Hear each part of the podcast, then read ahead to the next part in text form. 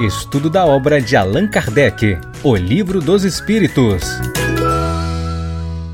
Olá, amigos. Sejam todos muito bem-vindos ao nosso projeto Espiritismo e Mediunidade. Eu gostaria de saudar a todos os companheiros que, de forma hercúlea, se conectam conosco aqui logo no início de uma manhã de sábado, com o objetivo primoroso de estudar a doutrina espírita. É realmente uma alegria muito grande ter você conectado conosco, prestigiando o Livro dos Espíritos, que é o protagonista das nossas lives. Bom, este aqui, para aqueles que nos acompanham pelas nossas ferramentas de podcast, né? Essa live, este é o episódio de número 66. Bom, nós vamos, como vocês sabem, iniciar as atividades da manhã, nos servindo do nosso velho e conhecido amigo, a obra Vida Feliz, um livro escrito pela veneranda Joana de Ângeles, que no mundo espiritual se serve da pena augusta, segura e assertiva do médium e humanista baiano Divaldo Pereira Franco. Nós separamos aqui uma lição é, de Joana é, como a guisa de introdução do trabalho da manhã de hoje. Diz-nos assim a entidade veneranda. A revolta constante gera desequilíbrios na mente, no corpo e na alma não é o corpo que é fraco, mas o espírito que permanece rebelde. Controla as tuas energias, não deixando que elas te desconcertem. A revolta intoxica e expele venenos que a todos desagradam. A pessoa revoltada não inspira amizade, nem sequer compaixão tem calma sempre. O que agora não se resolva está a caminho da solução. Vamos orar. Amigo incondicional de todos os instantes, ó Rabi da Galileia, aqui nos encontramos conectados por um ideal de serviço. Abençoa, Senhor, a nossa despretensiosa, mas sincera movimentação, de penetrar na letra de vários de teus prepostos de luz, os teus mensageiros da paz e da verdade, a fim de que consigamos com isso melhorar o rumo das nossas vidas.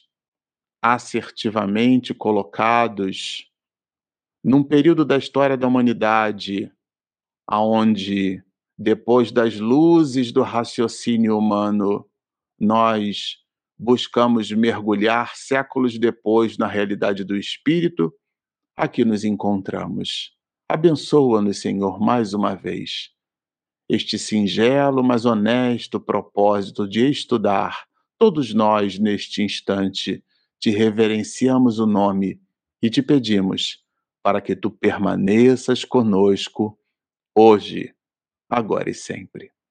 Bom, Vamos estudar o nosso livro dos Espíritos. É, Para você que nos acompanha no canal, que está nos acompanhando no canal, é, para a gente contextualizar, né, nós estamos estudando aqui o capítulo 6 né, da parte segunda do livro dos Espíritos. Allan Kardec dividiu o capítulo 6 é, em nove partes.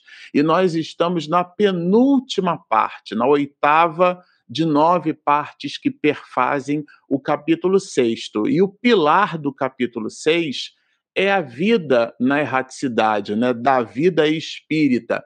Vamos entender aqui a vida espírita, não aqueles de nós que professamos a doutrina espírita, mas dois espíritos. O que é que acontece conosco quando nós vamos para a erraticidade, para o plano espiritual, para a verdadeira pátria?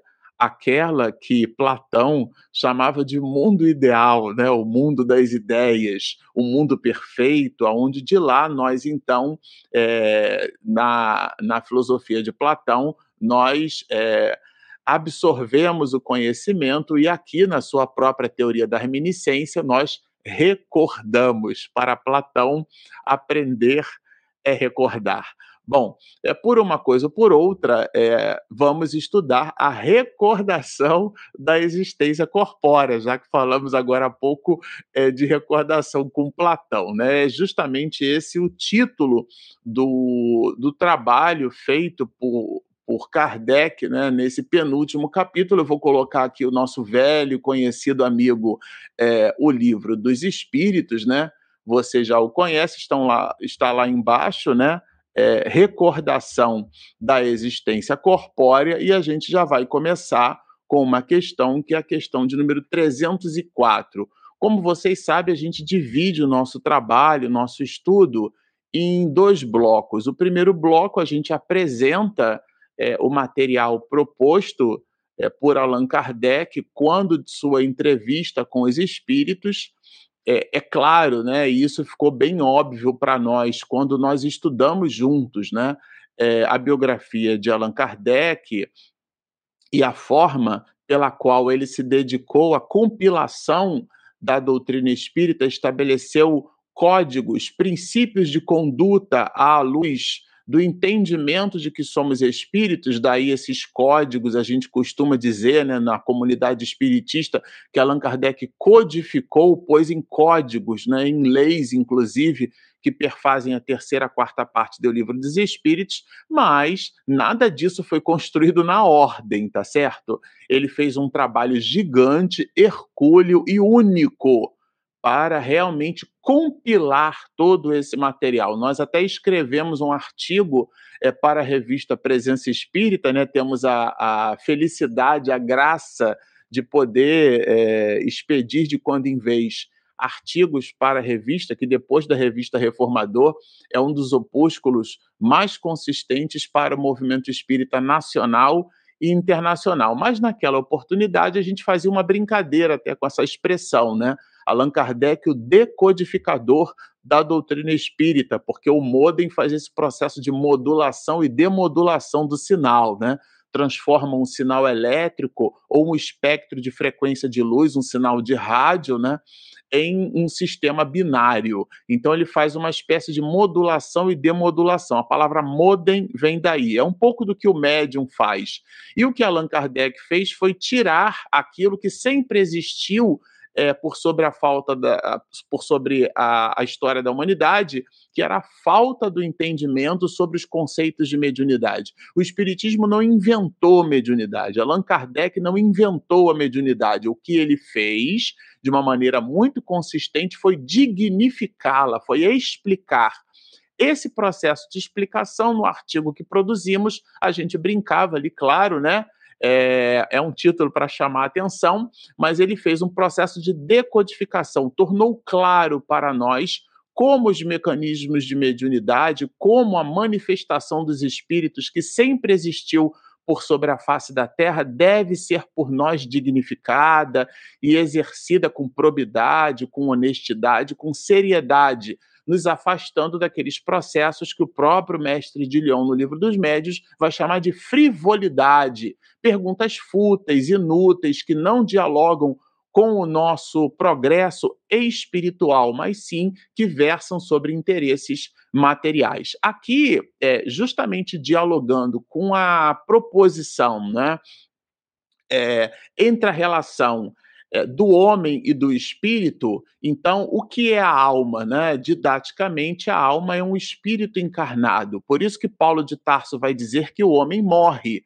Porque eu, Marcelo Shoa, o personagem que eu animo por sobre a face da Terra, ele não existirá mais depois da disjunção molecular, mas o espírito imortal que sou, esse certamente é, permanecerá e prevalecerá em mim o meu traço de caráter, que vai se manifestar depois de uma nova existência, como Maria, como José, como Joaquim, como é, é, é, Mafalda, o nome que a gente queira dar, né, o gênero que a gente queira atribuir, mas o traço de caráter, aquele volume de bagagens intelecto-morais que nós fomos capazes de amealhar com a nossa é, existência, com as nossas experiências, esse permanece conosco. E é disso que trata a questão 304. Allan Kardec quer saber se o espírito lembra o que ele foi como homem, né? Entenda-se o homem aqui, o gênero humano, tá certo? É, então vejam, né? Sim, é, eu achei interessante é, a, a, forma como o Espírito respondeu, né? Lembra-se, né? Quer dizer, tendo vivido muitas vezes na Terra, uma vez que está no mundo espiritual, ele já mergulhou num corpo de carne inúmeras vezes. Nós já fizemos isso inúmeras vezes. E aí nós nos recordamos do que fomos como homens. E o Espírito diz assim: olha, e eu afirmo, eu te afirmo, quer dizer, está na segunda pessoa do singular, né? Ter ti contigo. É, eu te afirmo, ou seja, para nós que frequentemente ri. Essa ideia do rir remete um pouco da, da imaturidade, né? Nossa, da imaturidade do espírito diante de si mesmo, né? É, frequentemente ri, penalizado de si mesmo. E aí, Allan Kardec, né, a gente já aprendeu aqui que depois que a resposta que se, enxerga, é, se encerra ali com aspas, né, essa foi a forma tipográfica que a Federação Espírita Brasileira encontrou para estabelecer é, aquilo que seriam as respostas dos espíritos e aquilo que foi o comentário de Kardec. O comentário de Kardec se segue logo depois do que se encerra, entre aspas, que correspondem às respostas dos espíritos. Então, aqui embaixo, tal qual o homem, é o enunciado, né? É o enunciado, é a observação de Allan Kardec, sempre muito assertivo. Então, tal qual o homem que chegou à madureza, né? O homem maduro, né? E que ri das suas loucuras de moço, né, das suas puerilidades da meninice. Eu achei essa observação de Kardec muito interessante, porque essa lembrança da existência corporal, essa ideia que o espírito apresenta que a gente ri das coisas que foi, que fez, né, é, dialoga com a nossa maturidade, né? Aqui, inclusive, trazendo para o aspecto humano, para um aspecto mais antropológico, né? Nós temos um fenômeno que é a síndrome de Peter Pan, né? São aqueles homens de 30, às vezes 40, muitos de 50 anos de idade, que é a minha faixa de idade atualmente, né? E, e, se comportam como adolescentes, né? Não amadureceram. Então, essa maturidade, essa maturidade aqui, vamos entender no sentido mais amplo da expressão, né? A maturidade aqui é a espiritual, até porque a material não é a idade que determina exatamente a maturidade, a maturidade de uma pessoa. Bom, é, aqui na 305 ele faz uma pergunta assim bem interessante. Bom, morreu, lembrou, né? A lembrança da existência corporal se apresenta é, completa inopinadamente após a morte? Morreu, logo em seguida você vai lembrar? Morreu, lembrou? Não. E a resposta dos espíritos é bem clara, ela se dá aos poucos. Vem-lhe pouco a pouco, como uma imagem né, que surge gradualmente de uma névoa. Aqui é uma, é uma exemplificação, né? Isso é importante a gente tomar por nota, é uma relação metafórica, né? Se você está num coletivo, num ônibus, ou você está dirigindo, o ambiente está com aquela névoa, né? Às vezes está muito denso, a gente não enxerga um palmo, como se diz, um palmo na frente do nariz. É, e nesse sentido, a, a vai se dissipando e a gente vai voltando né, gradualmente a observar as coisas que estão à nossa frente e à nossa volta. Essa relação metafórica que o espírito estabelece para nos fazer entender como é que se dão as lembranças da existência corporal, uma vez que o espírito morre e desencarna, porque a gente já aprendeu que morrer e desencarnar são coisas diametralmente opostas, né? Então, depois que ele morre, sendo a morte um fenômeno biológico, é, a, e depois ele desencarna, sendo a desencarnação a ausência de vínculo psíquico do espírito com aquele corpo, depois que se dá esse processo, esse binômio, morte e desencarnação, ele vai retomando gradualmente, né, como uma névoa, tudo aquilo que ele foi capaz eh, de amealhar e, e, e se percebe, então, é, dependendo da sua condição espiritual, se percebe como espírito. Bom, a 306, ela é um desdobramento assim, bom, já que o espírito retoma, né, a sua consciência, vamos dizer assim, depois desse estado que a gente já estudou aqui, já entendeu, que é o estado de perturbação né, do espírito. é, a gente lembra assim dos detalhes, né? Recordação é, dos detalhes. Eu, eu, eventualmente, na hora que eu estava lavando a louça, eu deixei um copo cair, né? É, outro dia, eu acho que eu comentei com vocês numa live, né? Eu fui fazer, fui botar, botar água para ferver, porque eu queria lavar, uh, lavar a louça aqui de casa e a louça era muito engordurada e eu queria, na verdade, colocar água quente ali para poder facilitar um pouco, né? soltar ali a gordura. E, bom, na sequência, eu quis limpar o fogão. E eu esqueci que tinha colocado água para ferver. Quando eu peguei a. Eu, eu limpo o fogão tirando tudo, né? Limpo chapa, limpo tudo. É, até os botões ali do, do fogão, eu tiro os botões todos para poder limpar tudo. Só falta desmontar o fogão. Quando eu peguei o, o, aquela chapa que estava ainda quente por conta da água que eu botei para ferver, claro que eu queimei o dedo, mas eu queimei da seguinte forma: o, o, o dedo ficou colado na chapa. E eu só consegui tirar o dedo da chapa arrancando, deixando na chapa um pedacinho de pele, né? Ficou aquele buraquinho que depois fechou. Será que eu vou me recordar disso no mundo espiritual, né? A pergunta é um pouco nesse sentido, né? E a, e a resposta é bem interessante, porque a resposta fala que a recordação ela vai estar associada a importância emocional que nós, os espíritos, damos ao fato. Quer dizer, se esse fato foi para mim um fato muito marcante, né? É, é claro que eventualmente eu posso é, me recordar então, por isso que o Espírito vai dizer que nós nos lembramos em conformidade com as consequências. Essas consequências são as circunstâncias, é como aquilo preenche, marca o Espírito. Né? Muitas circunstâncias haverá é, de sua vida a que não ligará importância alguma. Coisas realmente puerilidades, né? Quando a gente pega a escova para escovar os dentes, quando a gente é, toma banho, coisas do dia a dia, eventualmente quando a gente dirige, né, tem coisa que não passa nem da córtex cerebral, tem coisa que a gente faz no automático, né? Então, é, a, recordação na questão 306, ela está muito fortemente associada à, à, importância, né? A importância emocional, isso é, isso é, é importante que a gente tenha aqui, né? Que a gente guarde essa expressão, importância emocional do ponto de vista espiritual, aquilo que marcou o espírito. Então ele vai lembrar mais muito fortemente. Mas aí eu acho que Allan Kardec, disse, ah, mas será que então as outras é, puerilidades da vida, né, nesse sentido, será que o espírito então passa, né? Essas questões elas não ficam marcadas. E se nós quiséssemos lembrar dessas, né, nós poderíamos lembrar? E a resposta é bem interessante, né?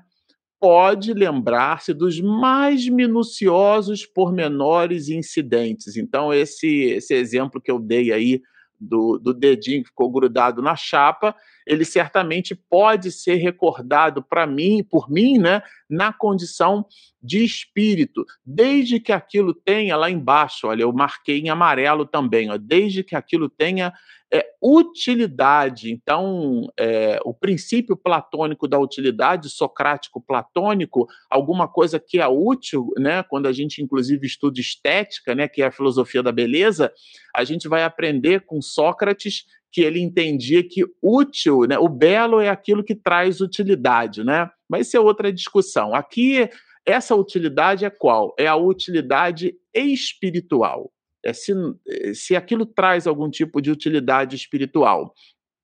Se o espírito guarda, é, ele guarda, né? E aí esse é um conceito que vem a propósito dessa pergunta. Sim, nós, os espíritos, guardamos conosco todas as nossas experiências, todas, sem exceção. Aquelas que medram do inconsciente espiritual são aquelas que dialogam com, primeiro, com essa é, essa importância que nós, os espíritos, é, passamos a dar para esse ou para aquele fato, tá? E aí, num primeiro momento, essa importância não é exatamente uma importância espiritual, é um fato, claro que tem relevância espiritual, mas é aquilo que nos marcou. Eventualmente, existem coisas que passam pela nossa vida é, e que marcam as outras pessoas dentro do cenário existencial, mas existem outras que marcam a nós, né, nos marcam muito mais fortemente. Nós recordamos com mais é, com mais facilidade, mas todas as experiências estão registradas. Então, a gente consegue sim recordar dos mais minuciosos e pormenores incidentes, dos mais é, é, pormenores é, e minuciosos acontecimentos da vida. Isso aqui é bem interessante. Agora, a, a B, né, que, que trabalha de novo ainda né, a questão da lembrança dos detalhes, né? das recordações, é, aqui ele vai perguntar se, se ele, né, se, se nós, os espíritos, né, é, se nós entendemos, vejam, como espírito e não como homem, né, a finalidade das experiências. Nós vamos para o mundo espiritual e a gente realiza, como se diz, né, o objetivo da vida terrestre fica de fato é percebido pelo espírito quando o homem morre e, e então né, esse espírito volta para a pátria espiritual. E aqui é bem interessante, porque sim, é porque nós vemos e compreendemos muito melhor do que em vida, porque nos observamos como espíritos. É claro, gente, que essa é uma definição lato senso, né? Existem espíritos, e a gente já estudou isso aqui, que levam minutos, horas, dias, anos e séculos no estado de perturbação, tá certo? É, aqui é lato senso. O espírito, é, numa visão ampla e geral, a visão específica trabalha a especificidade do cenário evolutivo de cada qual. Mas, lato senso, visão geral, nós, no mundo espiritual, passamos a compreender, ou melhor, resgatamos, né? é, é, essa expressão passamos da impressão que a gente toma eh, por observação a partir do momento em que está lá. E não é bem assim. É, é, liberto do corpo físico, nós resgatamos a vida do espírito. E com isso nós compreendemos melhor, compreendemos de fato de direito a necessidade da nossa purificação.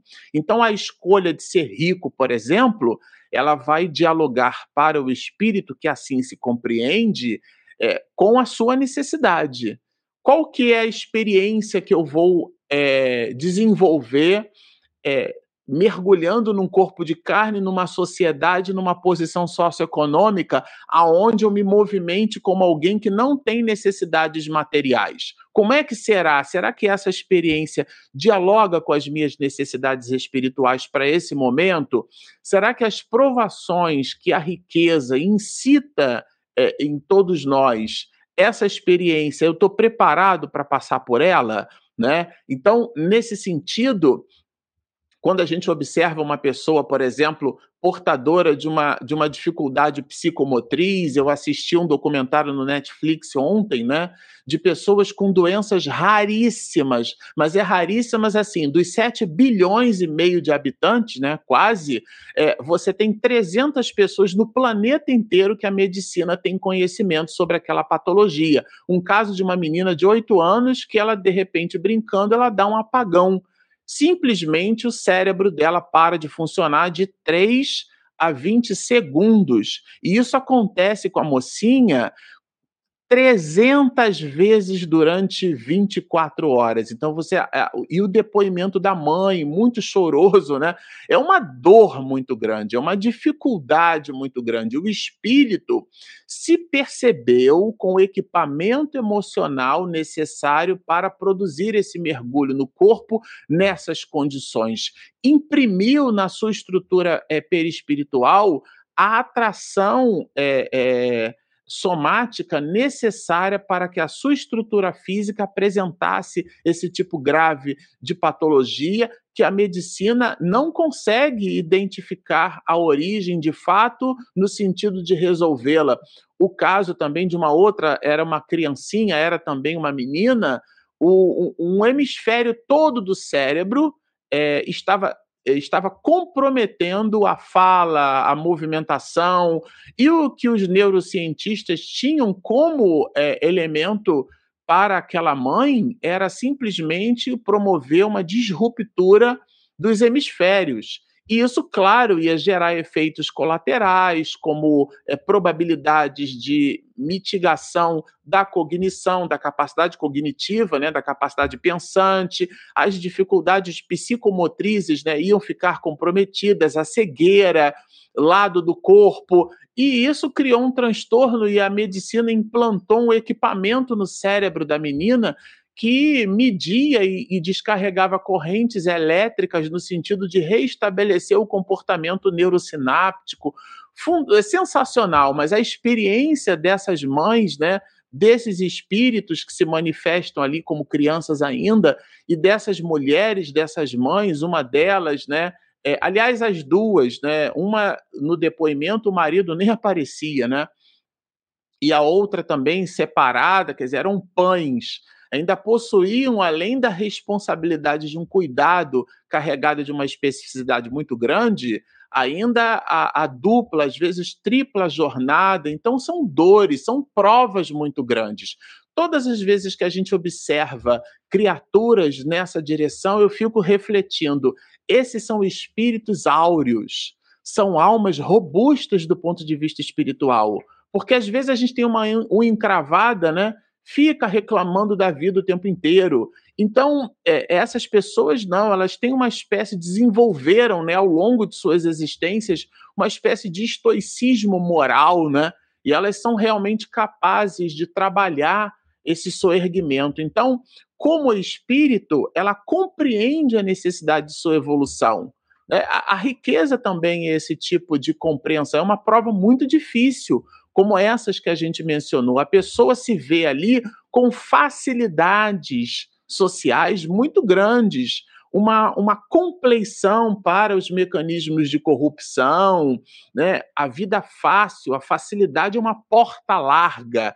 E se a pessoa não tiver um horizonte muito fixado, ela pode eventualmente obliterar o seu processo reencarnatório. Então, são provas muito difíceis nós nos compreendemos como espíritos muito melhor. E a necessidade da nossa purificação é a que estabelece esse mergulho no corpo de carne em cima de existências é, muito doridas, em alguns muitos casos. Por isso que a questão 307 é, vai falar desse esforço né, que o espírito faz. Né? Como é que, quer dizer, de que forma nós recordamos, né, como espírito, é, considerando que muitas das nossas experiências foram assim, muito doridas, né? A gente faz força para recordar. Como é que se dá isso, né? Então aqui tem algumas perspectivas. A resposta nos diz que é, Allan Kardec apresenta um binômio aqui, né? Apresenta duas perspectivas. Se seria um esforço da nossa imaginação ou se as circunstâncias da vida, né, ou seja, da vida material que nós tivemos, a pergunta aqui é assim: vamos nos posicionar. É o espírito no mundo espiritual. Depois da sua vivência terrena, ele é espírito. Como ele recorda essa experiência terrena? É disso que trata. Ele faz um esforço imaginativo para se recordar, ou as, essas circunstâncias medram, brotam, surgem como que num painel mental, né? Se apresentam à vista do espírito, é disso.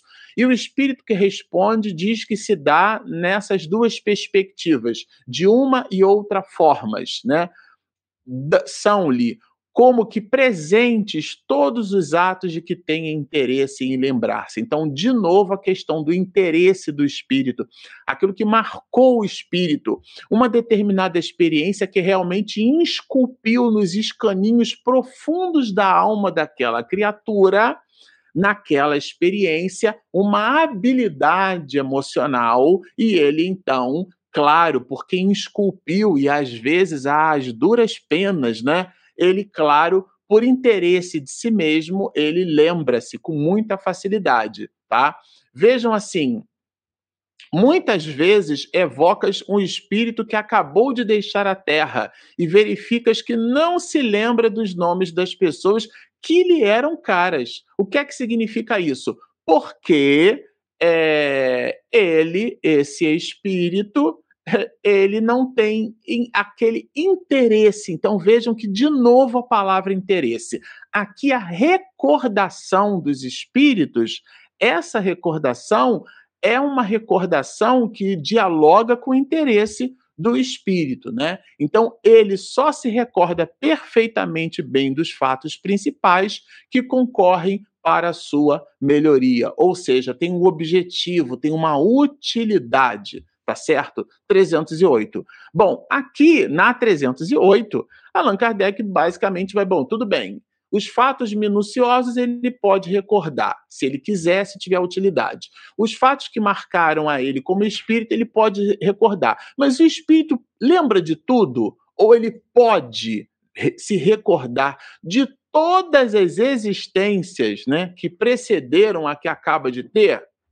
Todas as existências. Ele vai se recordar de tudo, ele vai lembrar de tudo, né, eh, de todas as experiências como João, como Maria, como Joaquim, como José, como Fernando, como Marta, como Regina, como Daisy, como. Enfim, ele vai se recordar de tudo aquilo que ele animou o personagem. Vamos separar, né? Eu vou recordar Paulo de Tarso. Por isso que ele vai dizer que o homem morre. O Marcelo Shoa, como personagem, existirá uma única vez na história da humanidade. Mas o espírito imortal que sou, esse permanecerá. Então é disso que trata essa questão. Bom, aqui Allan Kardec vai trabalhar, né, vai incitar os espíritos a trabalhar um conceito, que é o conceito da infância do espírito, né? Todo o seu passado se lhe desdobra à vista. Ou seja, nós sim nos recordamos. E aqui, de novo, é o lato senso da expressão, não é o estrito senso. Existem espíritos que passam, né, que levam é, minutos outros horas, outros é, dias, meses, anos e até séculos em estado de perturbação. Logo, é, esse espírito, que leva séculos, por exemplo, meses é, e anos, ele, na sua condição evolutiva, ainda não apresenta as condições predisponentes para que essa lembrança se faça. Só que isso visita a especificidade daquele espírito tudo bem? Aqui, lato senso. Lato senso, potencialmente falando, sim, o espírito pode se recordar. Não se recorda de modo absoluto de todos os seus atos. Vejam que, de modo absoluto, ele está relativizado, né? essa recordação está relativizada pela utilidade, pela importância e por aquilo que é importância emocional, espiritual, que aquela experiência terrena esculpiu, imprimiu naquele espírito. Tudo bem? Isso é bem importante. A infância do espírito, aí falando da infância espiritual, né? Ou seja, as nossas primeiras existências como espírito, simples e ignorantes.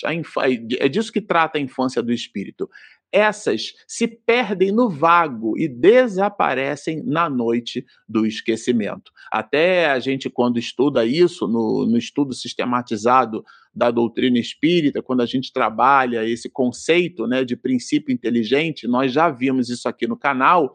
Algumas pessoas dizem assim: ah, eu era um elefante, eu fui uma formiga, eu fui um peixe, eu fui uma girafa. Não, você não foi nada disso, porque você não era para ser né? Se a gente pegar carona ali em René Descartes, né? Penso, logo existo. Então, a, a, a, ideia da consciência de si mesmo. Eu posso ter dúvidas sobre todas as coisas, mas eu, eu me percebo existindo no mundo.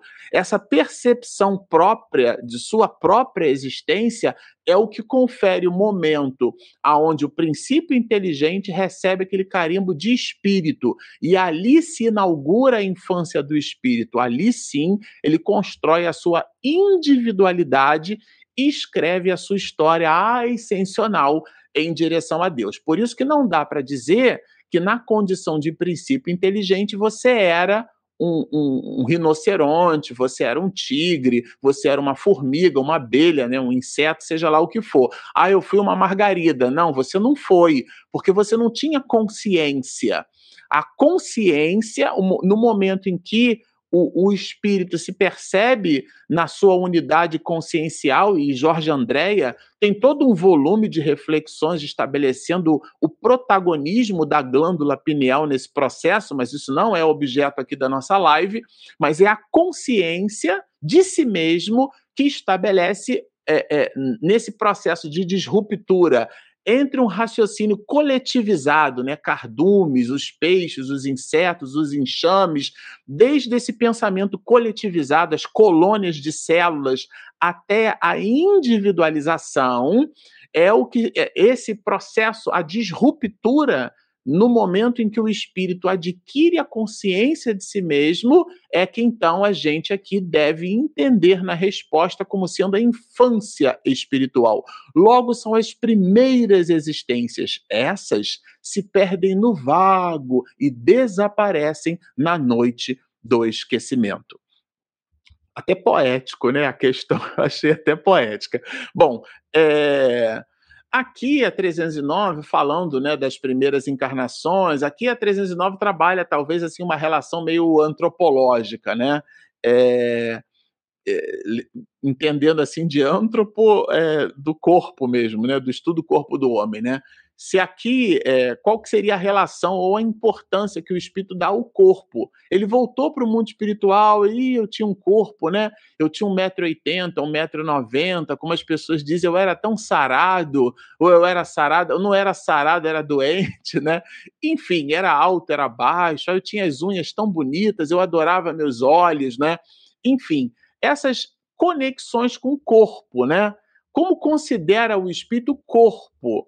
Que se separou do corpo. Aqui eu achei interessante, e de novo, essa é uma resposta lato senso.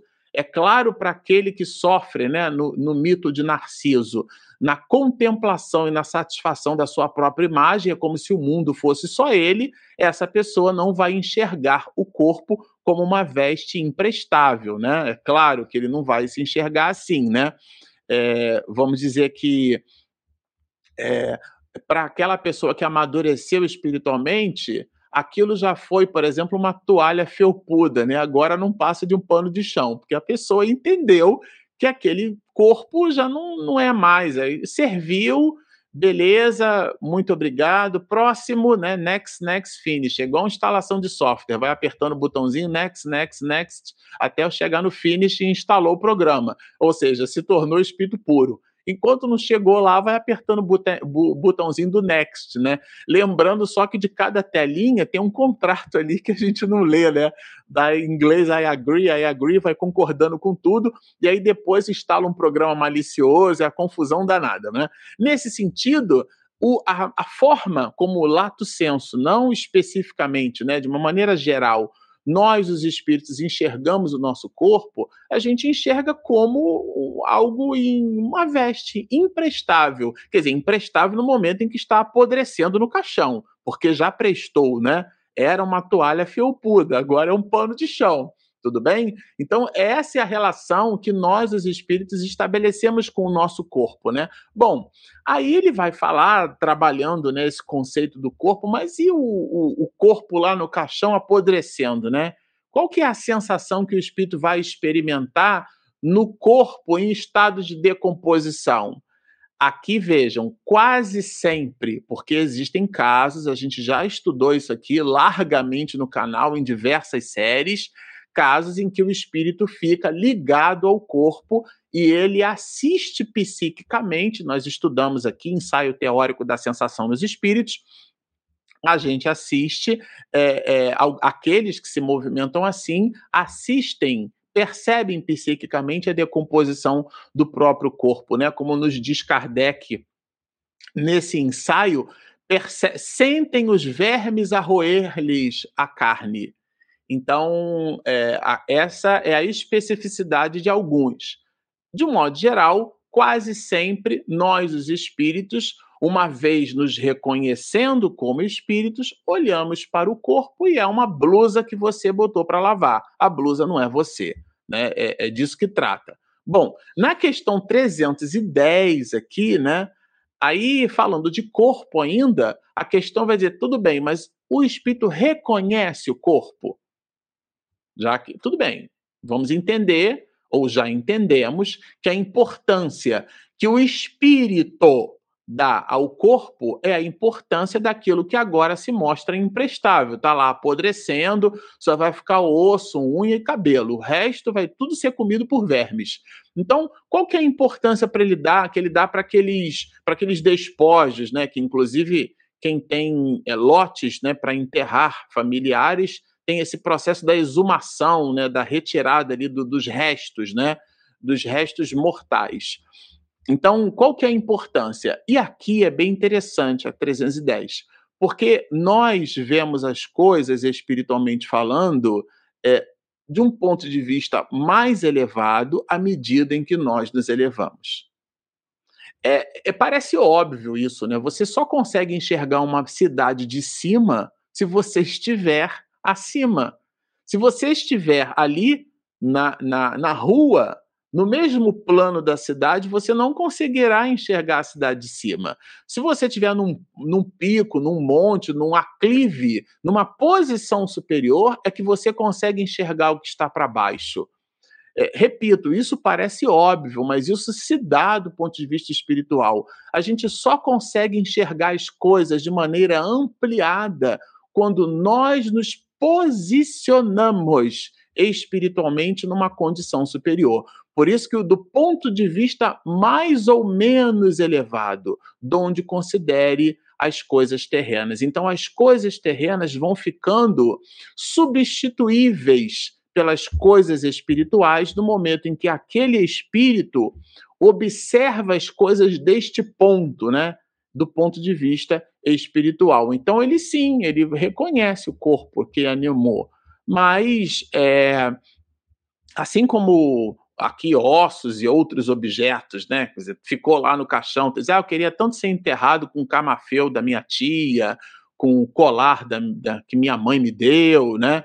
E aí o espírito eventualmente penetrando, né, no, no, nos corpos, é, ele eventualmente consegue ir ali dentro do caixão, ali tem o um colarzinho, né? Comeu tudo verme, ficou só o, o, o colarzinho de ouro ali, né? Então, é, é disso que trata. Isso está na relação direta da forma como nós nos posicionamos. Bom, é, já que a 310 trabalha um pouco desse conceito de objeto, né? A 311 desdobra um pouco mais isso. Allan Kardec vai perguntar assim: ah, e as coisas, e os objetos? Ah, vamos dizer assim, esse brinco, né? É, foi de minha avó e eu queria, enfim, a gente olha para o objeto, né? e venera um objeto material porque aquele objeto foi dessa ou daquela pessoa, né? Como é que é isso, né?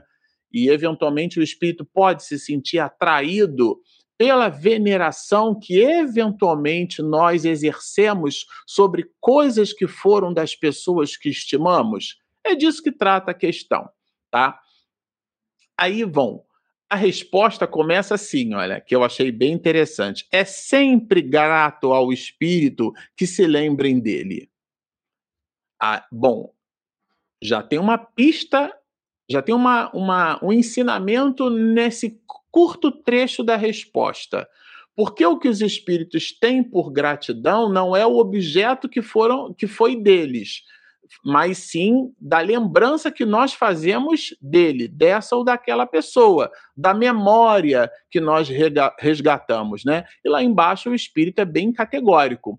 O que atrai, porém, é o pensamento destas pessoas e não aqueles objetos. Então, a pessoa que precisa de uma vela para orar, é aquela que estabelece um ponto de concentração. Ela se fixa num ponto, mas de verdade, para abrir a boca da alma e conversar com Deus, nós não precisamos de uma posição, a gente não precisa estar de mãos postas, a gente não precisa estar de joelhos, a gente não precisa nem fechar os olhos. É conversar com Deus, é uma conexão direta, né? É uma conexão Wi-Fi direto com a divindade, tá certo? Que não depende assim de uma de uma liturgia comportamental para que ela se estabeleça. O que a gente faz fechando os olhos é mitigar, né, minimizar a, o nosso baixo poder de concentração. Então a gente fecha os olhos para que o estímulo visual não comprometa o enlace de, de concentração que a gente está buscando estabelecer naquele momento. Mas de verdade, de verdade, não precisa nem fechar os olhos, né? Na 312, a gente vai entender assim, né, na questão. Com relação aos objetos, vamos imaginar assim, ok, entendi. Mas e os sofrimentos? A questão sentimental, né? Como é que fica, né? A lembrança dos sofrimentos, né? Então, a, é, a gente como é que fica essa lembrança? A gente recorda como é que é isso, né? Nós conservamos essa. Eu gosto muito dessa palavra. Ela tem, ela é um seminário de uma hora e meia, né? Só para a gente estabelecer vários aspectos da conservação das lembranças dos sofrimentos. Tem várias perspectivas e ela se dá aqui a resposta num advérbio de modo, frequentemente, né? Na 312, de maneira muito frequente é, a gente guarda isso conosco, né? E claro, nós vamos compreendendo melhor o valor, o quê? É, da felicidade, porque as, as, os sofrimentos eles não têm por objeto fazer com que o espírito sofra, mas com que a gente aprenda. Então, e o aprendizado produz esclarecimento porque ele nos liberta. A tese não é minha, é de Jesus, né? Conhecereis a verdade e a verdade vos libertará. Essa liberdade é a condição para a felicidade plena de que gozam os bons espíritos. Muito, muito interessante, muito filosófica essa questão 312, né? É, bom, na 313, Allan Kardec trabalha um conceito aqui na pergunta que, muito embora tenha sido produzido no século XIX, se aplica é, integralmente aos dias atuais, que é a questão da prosperidade, né? É claro que ele cita aqui, Guilhom Ribeiro traduz como a palavra felicidade, né? O homem que foi feliz neste mundo. Aqui vamos entender, considerando que a felicidade não é deste mundo, Allan Kardec está trabalhando aquele que não teve dificuldades é, financeiras, aquele que não teve nem dificuldades. Tem gente, como se diz, morre igual um passarinho, né? Vai dormir, pum, acabou, não fica ali é, purgando num hospital, não tem uma doença grave, essas doenças cronológicas, né? É, é, essas doenças é, que são crônicas, né? Que cronologicamente vão minando a gente ao longo de muitos anos, né? Essas doenças crônicas vêm do deus Cronos, o deus do tempo da mitologia, ou seja, todo, a todo tempo essas doenças vão nos consumindo, dificuldades familiares. Existem pessoas que te pass passam pela vida e você observa do ponto de vista eh, biográfico, vamos dizer assim, que a pessoa não experimentou algumas, muitas dificuldades terrenas. Aliás, numa análise primária, ela não experimentou dificuldade quase que alguma, nem dor de barriga teve. Então, a, a, nesse sentido, Allan Kardec traz essa reflexão. O homem que neste mundo foi feliz. É, ele chega no mundo espiritual, nossa, mas eu era sensacional no mundo espiritual, né? Como é que é isso? Será que ele fica triste quando ele chega no mundo espiritual, né? Como é que fica isso, né? E a resposta é muito interessante, porque ela trabalha vários conceitos nessa resposta. Só os espíritos inferiores podem sentir saudade de gozos condizentes com uma natureza impura qual a deles. E ele está falando aqui dos gozos materiais. Então a felicidade ela dialoga numa outra questão, né? Então, os prazeres do mundo versus a felicidade dos bons. E aí, de novo, Allan Kardec, no seu comentário, né, quando o espírito termina falando dos prazeres efêmeros da terra, ele vai trazer de novo um conceito de maturidade, trabalhando a idade madura do homem, exatamente como sucede ao homem que na idade da madureza. E aí vamos entender que alguns, muitos de nós, mesmo com 40, com 50 ou até com 60 anos, não somos ainda homens e mulheres maduros, né? Eu citei aqui a síndrome de Peter Pan. Aqui, fazendo um transbordo para essa reflexão, é a maturidade emocional, a maturidade espiritual.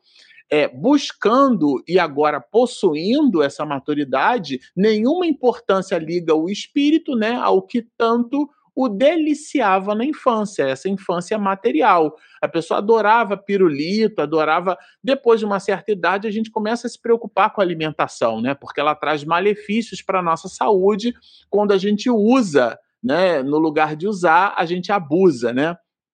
É o abuso, né? está abaixo do uso, então a gente acaba abusando e esse abuso traz consequências. A maturidade é uma espécie de ponderação nesse mecanismo. Então a gente usa, mas não abusa. Então lembra quando era criança, nossa, mas eu comia muito chocolate, eu comia muita bala e agora estou cheio de cárie na boca. Então é, a pessoa vai é, refletindo, né, amadurecendo. É, essa é a relação metafórica. Na 314 a gente já vai entender, né, é, um, uma, um ponto que também dialoga com a maturidade de alguns espíritos que eventualmente trouxeram trabalhos importantes na história da humanidade. Por exemplo, a pessoa começou um trabalho de pesquisa, né? E aí, tanto faz ser uma pesquisa teórica como sendo uma pesquisa aplicada, a pessoa começou um trabalho de pesquisa e ela desencarnou. Como é que fica isso, né? Vejam que são trabalhos de vulto e com utilidade, né? Não é assim. Ah, ah e aqui é bem interessante. Por quê? Porque se o móvel daquele espírito, né, é, se o objetivo do espírito não for só o de publicar para ter o nome dele, né, é, é, inscrito, no, propagar o ego e tal, for realmente a utilidade, não. Ele não vai ficar é, lamentando muito pelo contrário, ele vai, a partir do momento em que está no mundo espiritual, porque persegue aquele objetivo, e não importa se o resultado veio dele ou não, ele está preocupado com o objetivo. Ele vai fazer o que? Ele vai influenciar outros espíritos humanos. Allan Kardec usou essa expressão, outros espíritos humanos, para a gente tomar por nota de que trata-se de um espírito na espiritualidade, na erraticidade, que influencia, né? Espíritos que estão encarnados, médicos, pesquisadores, né?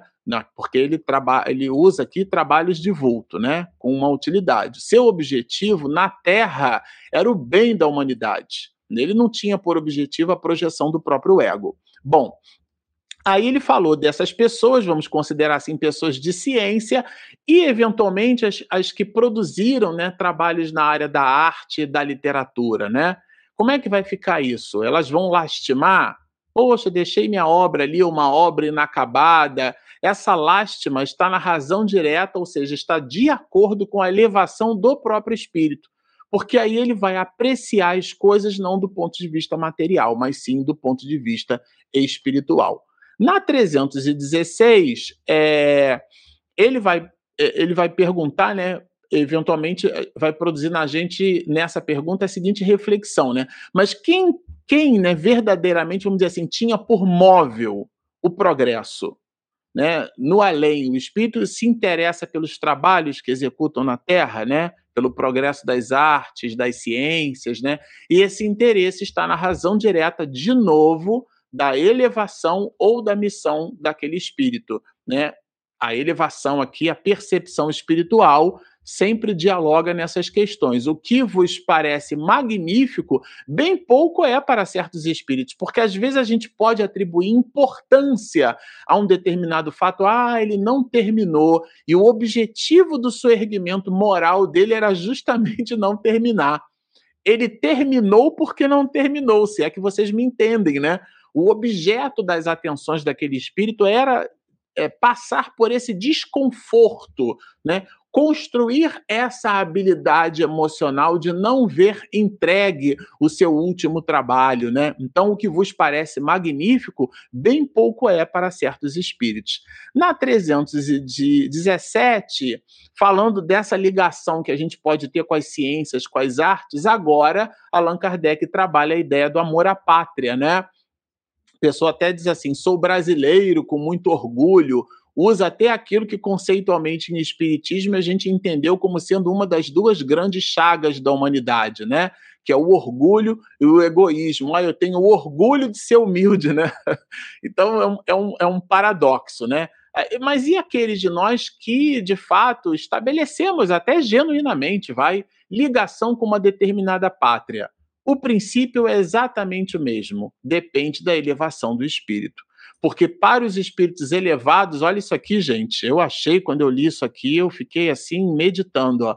Para os espíritos elevados, a pátria é o universo. Então não está circunscrito à França, ao Brasil, à Inglaterra. É, é, claro que no planeta Terra, a pátria, né, é onde a gente, é, pelas nossas mais variadas encarnações, é onde nós mais nos relacionamos. Então é natural até ou seja, está no contexto da naturalidade do processo evolutivo. Isso não é uma condenação, porque a gente tem essa mania de ficar polarizando as coisas, né? Faz parte do processo evolutivo, né? Onde se acha o maior número das pessoas que lhe são simpáticas. Então ele estabelece a simpatia com a pátria porque ele tem simpatia pelas relações socioemocionais que foram construídas com esses ou aqueles espíritos naquela pátria. E aqui Allan Kardec, sempre fazendo um comentário formidável, ele estabelece algumas perspectivas. Os espíritos, né, é, que têm uma condição, um desenvolvimento moral e intelectual grande, ou seja, os espíritos de ordem elevada, eles só se aproximam da Terra por breve tempo. Então, a ligação com os espíritos é uma ligação de interesse espiritual. Não, eu vou para a Terra ali porque a Terra é sensacional, né? E, esse, e atribui-se a esse sensacional o fato de ser azul, o fato de ser de ter três quartas partes da Terra, que é uma espécie de paradoxo, né? Porque a superfície da Terra é, é, três quartas partes formada de água, mas a gente chama de planeta não de planeta água, mas de planeta Terra, né? Então, essas ligações são ligações materiais, né? Vejam, é, agora, para os espíritos pueris, né? Quase nenhum atrativo lhes oferece o nosso mundo, né? Perdão, para os espíritos é, esses de grau é, elevado, né? Quase nenhum atrativo lhes oferece o nosso mundo, a menos que para aí os leve o propósito de concorrerem para o progresso da humanidade, ou seja, não se vinculam ao fato de, da Terra, como diz Carl Sagan, né, um pontinho azul no infinito, né, tão bonitinho, não é esse o móvel, né? Agora, o, os que frequentemente baixam a este planeta, se bem considerem as coisas do ponto de vista mais alto do que quando encarnados, porque é, é uma outra perspectiva de análise, né? Esses são os que aí mais se comprazem e constituem a massa da população invisível do globo terráqueo, ou seja, são os espíritos vulgares.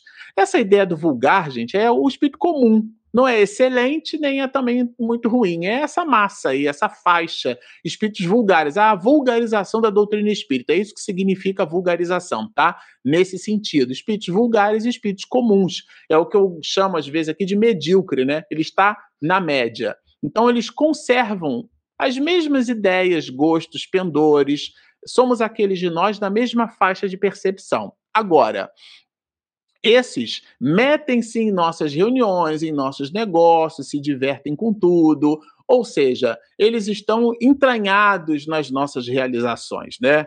Que estão ligados às idiosincrasias humanas e não ao progresso espiritual, que se dá através da dinâmica humana, mas é um objetivo mais ascendente, né? É... Aqui eu achei interessante, eu lembrei Heráclito de Éfeso, né, que trabalha um conceito assim, a única coisa permanente no universo é a mudança, né? Um pensamento pré-socrático, né? As ideias dos espíritos se modificam. Às vezes a gente diz pra, assim para a pessoa: "Ah, mas você muda de ideia toda hora", né? Eu acho excelente, né?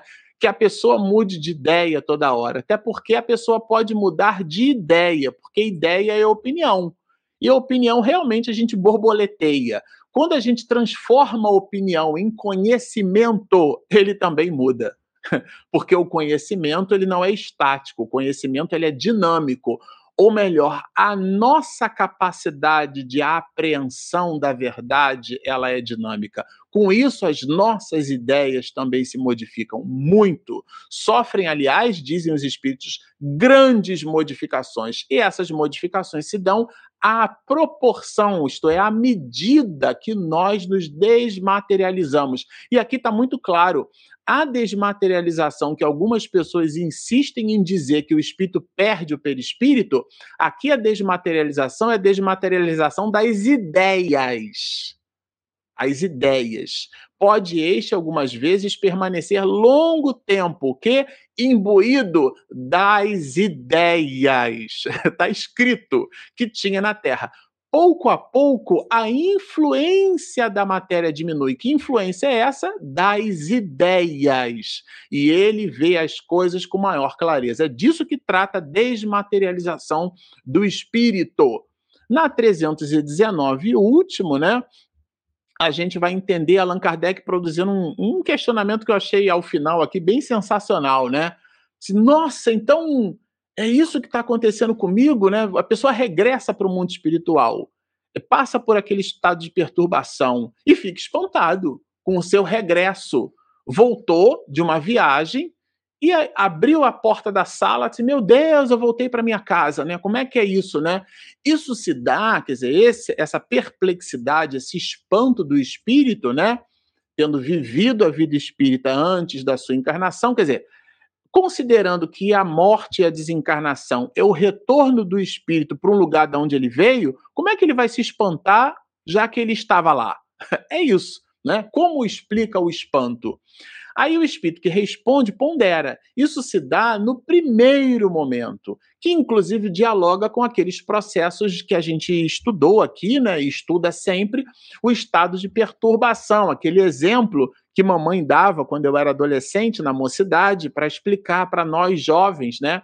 À época, o que, que, é esse estado de perturbação? Você é convidado para dormir na casa de alguém ou, ou, visita alguém e depois ficou tarde, ou você foi ali de propósito, você dorme ali. Mas aquilo, por ser uma visita, é inabitual de tua parte. Você acorda na madrugada, alguém deixou ali para você um sofazinho bem forrado, uma caminha, um colchãozinho assim no chão, assim num cantinho bem confortável, então uma cama. Tem gente que tem, né, quarto de hóspedes, olha que chique. E a pessoa dorme ali, bom, whatever ela acorda de madrugada, acorda assim igual um suricato, né? Vocês já viram o animal? Acorda assim, o pescoço todo durinho. Meu Deus, onde é que eu estou? Que, que é isso? Que lugar é esse? Porque ela está acostumada, eventualmente, a acordar de madrugada, abrir os olhos e reconhecer a disposição dos móveis, do cômodo, onde ela tem habitualidade em dormir. Ali ela está num ambiente eh, diferente. Esse hiato, aí chega um momento, né, para falar do hiato, que ela, ah, lembrei, eu vim visitar meu amigo, a minha amiga, isso aqui é a casa dele, dela. É, isso é o que se dá no estado de perturbação. Isso só se dá no primeiro momento, diz o espírito. E, e é efeito da perturbação que se segue ao despertar do espírito. Então, de novo, aqui o conceito de perturbação que é trazido é, igualmente na questão 319. Muitas questões do livro dos Espíritos, conceitualmente falando, são respondidas em várias é, perguntas, né? Mais tarde, nós, os espíritos, né, vamos nos inteirando da nossa condição. Aquela, da, aquela resposta da névoa que o espírito deu, né? À medida que volta a lembrança do passado, e aí a impressão da vida terrena, aquela condição de homem, já não existirá mais, ou seja, ela vai já se apagar. E aqui ele recomenda a questão 163, que eu também recomendo que vocês nos visitem é, no canal, porque nós temos é, largas considerações de Allan Kardec nessa direção. Bom, é, esse é o pacote de alegrias que a gente trouxe aqui para a manhã de hoje e a Regina, minha esposa, sempre muito atenta, eu vou pedir a ela para soltar aqui a nossa vinheta de perguntas e respostas. O Livro dos Espíritos. Momento de interação, perguntas e respostas. Vamos lá, momento de interação. Vamos lá. Vocês produziram vários comentários aqui. Eliana, Eliana Simeonato, ao desencarnar. Bom dia, tá, Adriana? Ao desencarnar, lembramos apenas da nossa última existência ou também das anteriores a essa última? Ótima pergunta, Eliana. É, nós lembramos de tudo aquilo que esculpiu na alma uma, uma, uma experiência, aquilo que movimentou certas habilidades emocionais. A literatura espírita, né, aqui não é segredo para ninguém, nosso professor é Manuel Flamengo de Miranda, né, atualmente é, ele traz na sua literatura várias experiências de vários espíritos que têm é, recordações de suas é, é, existências anteriores, e outros que são despertadas essas recordações através de reuniões mediúnicas do mundo espiritual, porque os espíritos, e esses são de ordem superior, têm a habilidade de incitar no psiquismo daquele espírito, sabe, Eliana, certas. É, é, essa habilidade é de incitar é, o resgate de determinadas emoções. E aí, quando ele resgata a emoção, a lembrança vem grudada no doce. Então, de, pode acontecer que a gente, e essa é uma questão para a gente trabalhar muito à luz da psicologia, né? Como eu não sou psicólogo, não vou dar respostas assanhadas. Mas existem é, movimentações nossas em que a gente faz o quê? Como a experiência foi muito dura, a gente busca esquecer. Então, existe a, o lato senso do assunto. A condição é, preponderante do espírito é recordar-se. Né? As condições predisponentes da alma é que vão dizer se ele vai fazer o bloqueio ou se ele vai recordar. Isso vai visitar as especificidades. De um modo geral, nós temos sim condição de recordar as nossas últimas experiências. Vamos imaginar Dr. Bezerra de Menezes, né, um espírito de ordem superior. Ele tem um olhar de lince na sua evolução espiritual. Por quê? Porque a sua condição de ordem superior não trará para ele uma perturbação quando ele eventualmente é, se recorde dessa ou daquela experiência. No nosso caso, muitas recordações nossas podem trazer perturbações emocionais. E aí a espiritualidade faz uma espécie de blindagem. E à medida que a gente vai ganhando musculatura emocional, a gente vai recordando. Bom dia, Benigna. Marcelo, querido, bom dia. Essas reencarnações desafiadoras podem acontecer compulsoriamente? Fatos impactantes, concorda? Sim, concordo com você. Existem sim, né? Aliás, a reencarnação é uma lei, né? A reencarnação não é um, uma regra, é uma lei. Regras de acentuação, né? Toda paroxítona terminada em L, N, R ou X tem acento. Por isso que tórax tem acento, porque a paroxítona termina em X. Aí você vai me perguntar assim, ué, mas xerox não tem acento. Por isso que é regra, não é lei. Porque as leis, elas são coercitivas. A gente estuda em filosofia do direito que as leis são positivadas, né? Aquilo que a gente vê inscrito na nossa, no nosso pavilhão nacional, né? Trazida aqui pelo positivista Augusto Conte, né? Lembram?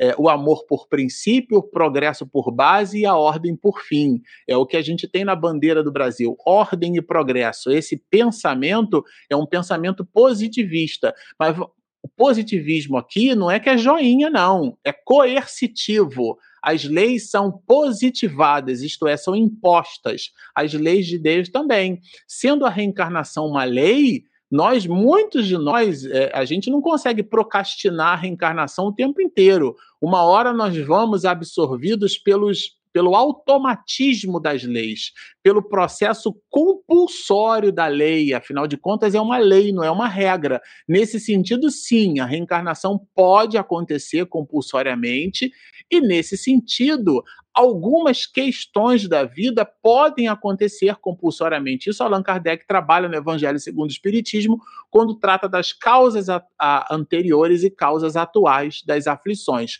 Muitas coisas são explicáveis pela imprevidência do agora.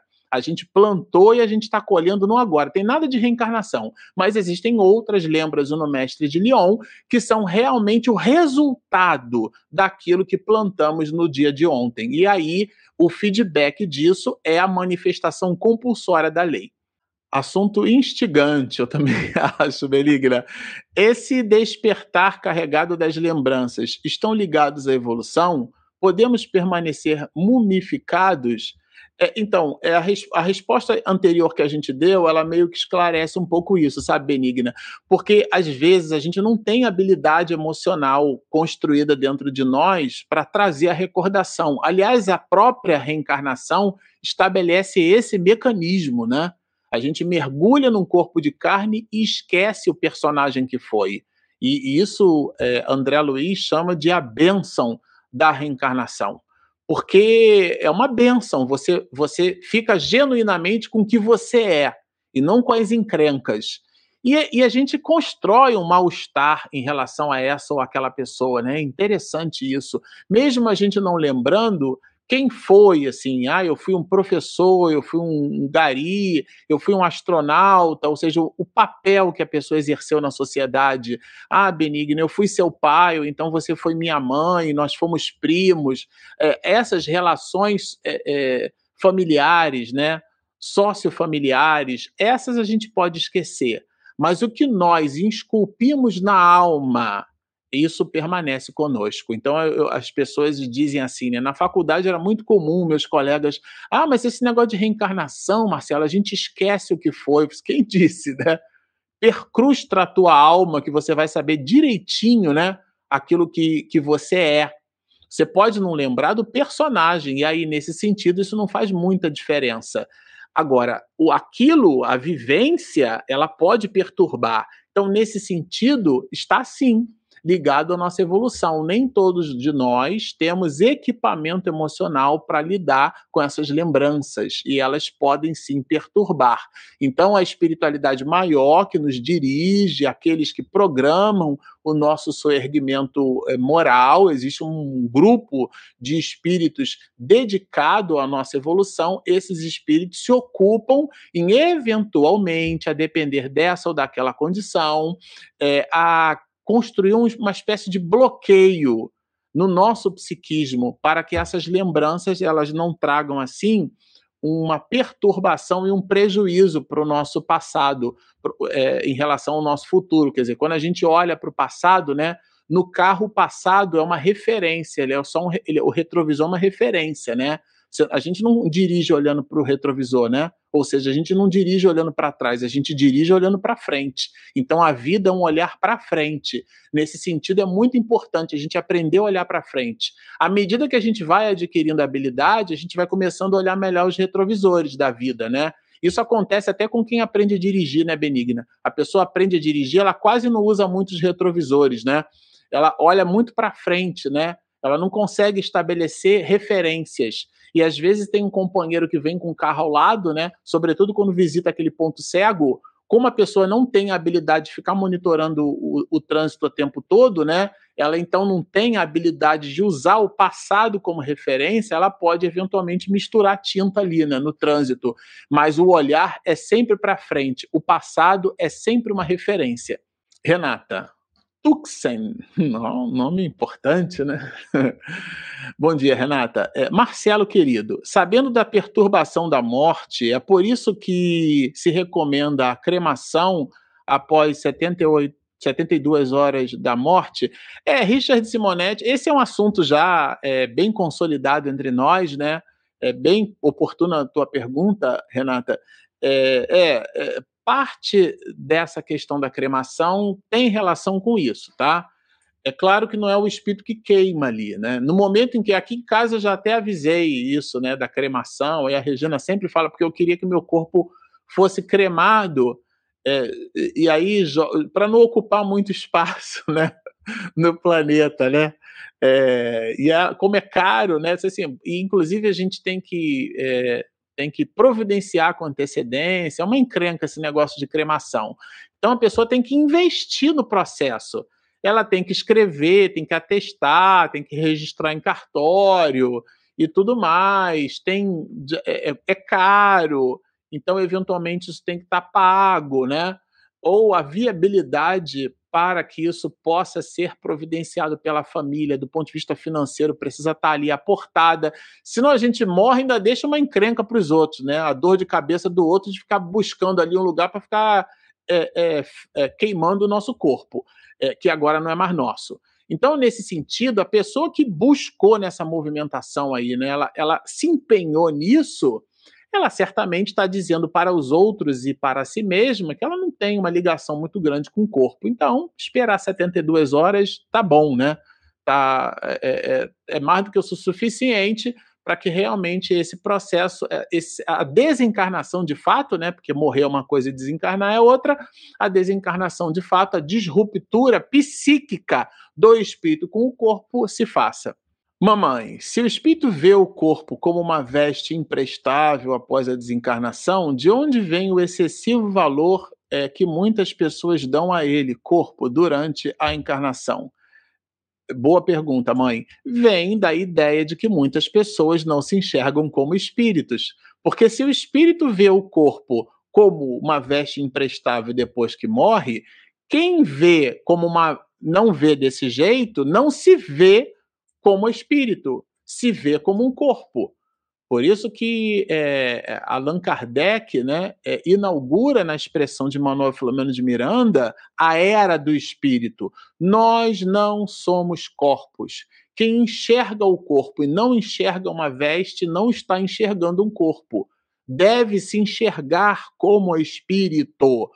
É, sempre que posso, lembro aqui no canal, a pessoa que diz assim, ah, o meu espírito, ah, o meu espírito tá. Não, seu espírito nada, é você espírito. Neurolinguisticamente, quem diz assim, o meu espírito, se eu digo assim, ah, o meu celular, é, é o, o celular não sou eu, né, a minha caneta, o meu lápis, esse pronome possessivo, aquilo que está sob a minha posse não sou eu. Mas eu não tenho a posse do espírito, eu sou o espírito. Então, quando a pessoa neurolinguisticamente ela diz o meu espírito, ela não entendeu que o espírito é ela.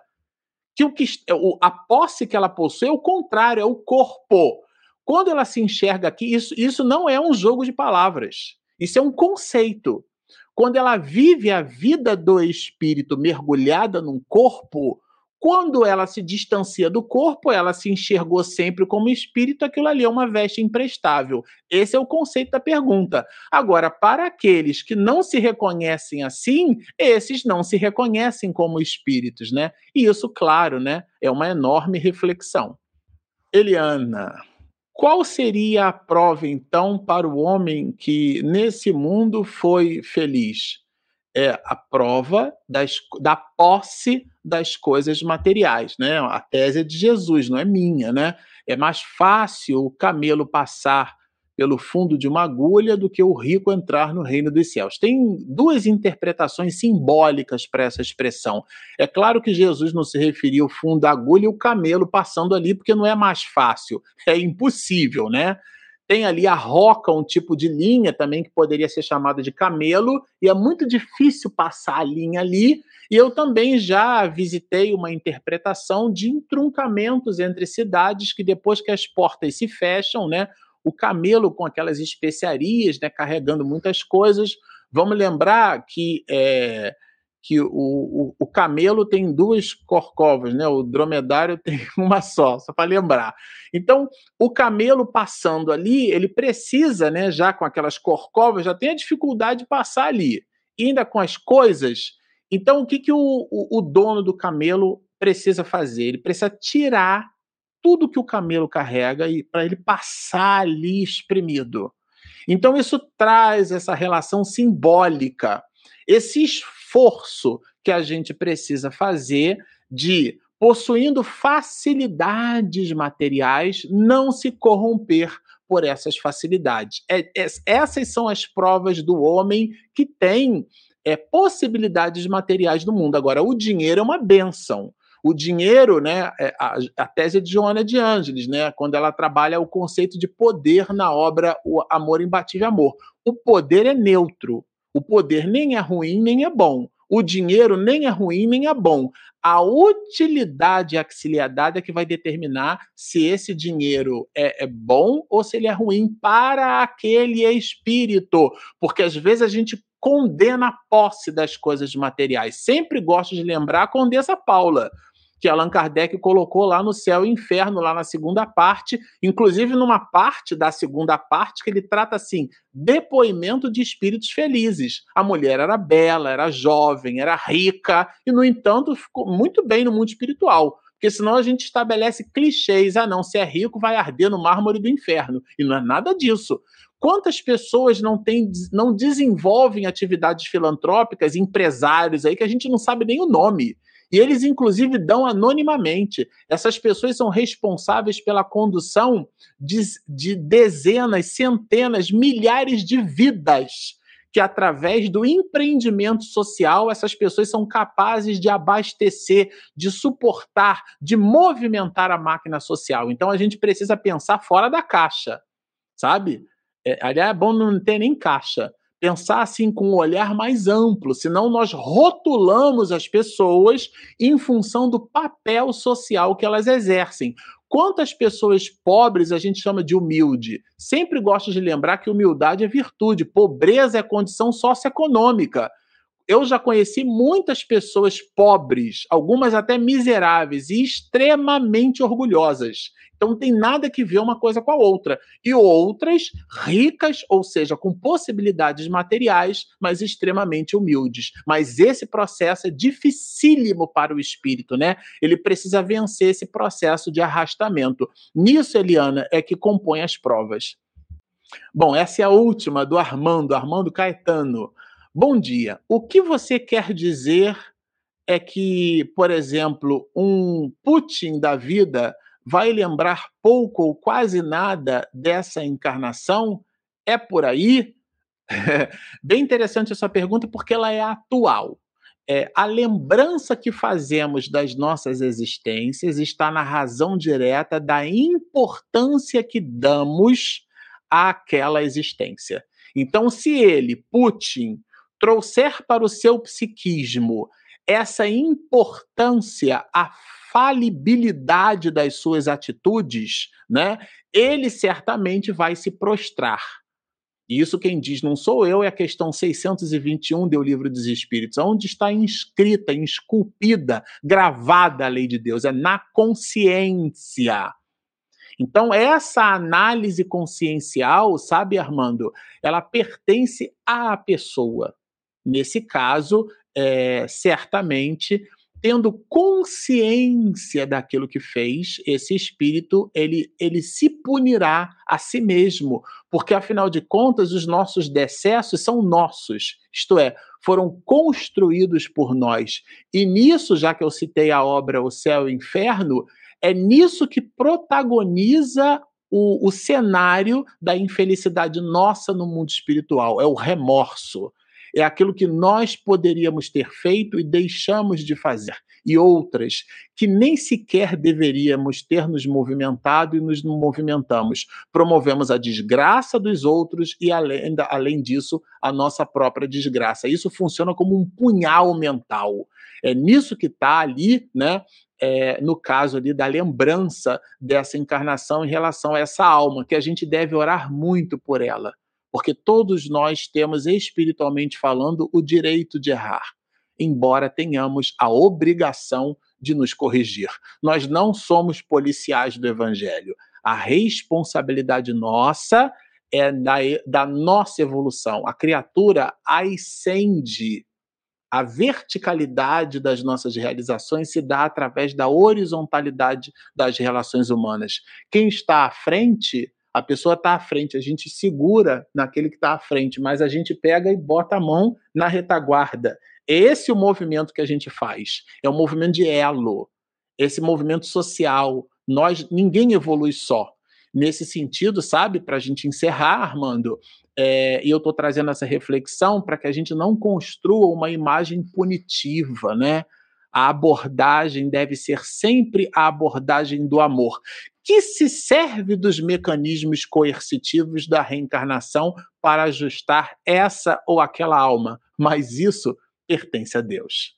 Bom, é, como eu disse a vocês no início, a gente com muita alegria, a gente percebe que vocês estão assim empenhados em estudar o livro dos Espíritos. Eu andei respondendo algumas perguntas na plataforma, né? eu quase não faço isso, quem faz mais isso é a Regina, minha esposa, quando da última live que nós publicamos, aliás, não foi live, foi a gravação, foi o episódio de número 121 é, do nosso estudo, o livro dos médiuns. Neste episódio, a gente cita lá no início que nós vamos passar a fazer o, o livro dos médios no mesmo formato aqui do livro dos espíritos. Aí um internauta assim, ah, mas que pena, ah, então não vou acompanhar mais. Então, só para lembrar vocês, que a publicação do vídeo e a live não cria nenhum prejuízo para o estudo, porque depois que a gente faz a live, o material fica publicado na nossa plataforma e você consegue consumir ele normalmente. Muito pelo contrário, no lugar da gente gravar, entregar o material para Regina, minha esposa, que faz um trabalho silencioso e hercúleo, né, a Regina, pega aquilo tudo, aquela gravação, edita a gravação, masteriza, exporta e publica, esse tempo vai ficar é, substituído pela otimização da publicação ao vivo. Então é o contrário. O nosso objetivo é dar a vocês, internautas, a, a entrega mais ágil desses mesmos conteúdos, porque a gente percebeu, né, ao longo dos anos, porque já tem anos que a gente estuda o livro dos médiuns, que muitos de vocês nos acompanham e usam inclusive esse conteúdo para o estudo do livro, do livro dos médios nas suas casas espíritas. Então, em respeito, em consideração é, a essa amizade, a esse carinho que foi construído entre nós, Regina deu essa sugestão, né, da gente transformar o livro dos médios também num formato de live, e aí com isso a gente consegue ampliar, né, agilizar a entrega desse mesmo conteúdo. Combinado? Bom, sempre ao final. Hã? Ah, ela tá me pedindo aqui para eu falar do canal. o que, que você quer que eu fale do canal, meu amor? Olha que gracinha, olha, sempre assim, essa é uma vinhetazinha que ela colocou, olha. Não, peraí, vamos fazer um teatrinho, volta tudo, volta tudo. Bom, para você que ainda não se inscreveu no nosso canal, assistiu o nosso conteúdo, clica ali embaixo, aí você solta, amor. clica ali embaixo inscreva-se, do lado tem o joinha, tem o sininho, comenta também o nosso conteúdo, integre-se conosco. Tem um outro material aí que eu sei que você colocou, olha, Espiritismo e Mediunidade. Baixe o nosso aplicativo, ele é gratuito. Ele está disponível na Google Play e na Apple Store. A gente sempre ao final diz assim: bom, é, estão feitos os convites, né? Baixe o nosso app, inscrevam-se no nosso canal, sigam-nos e muita paz.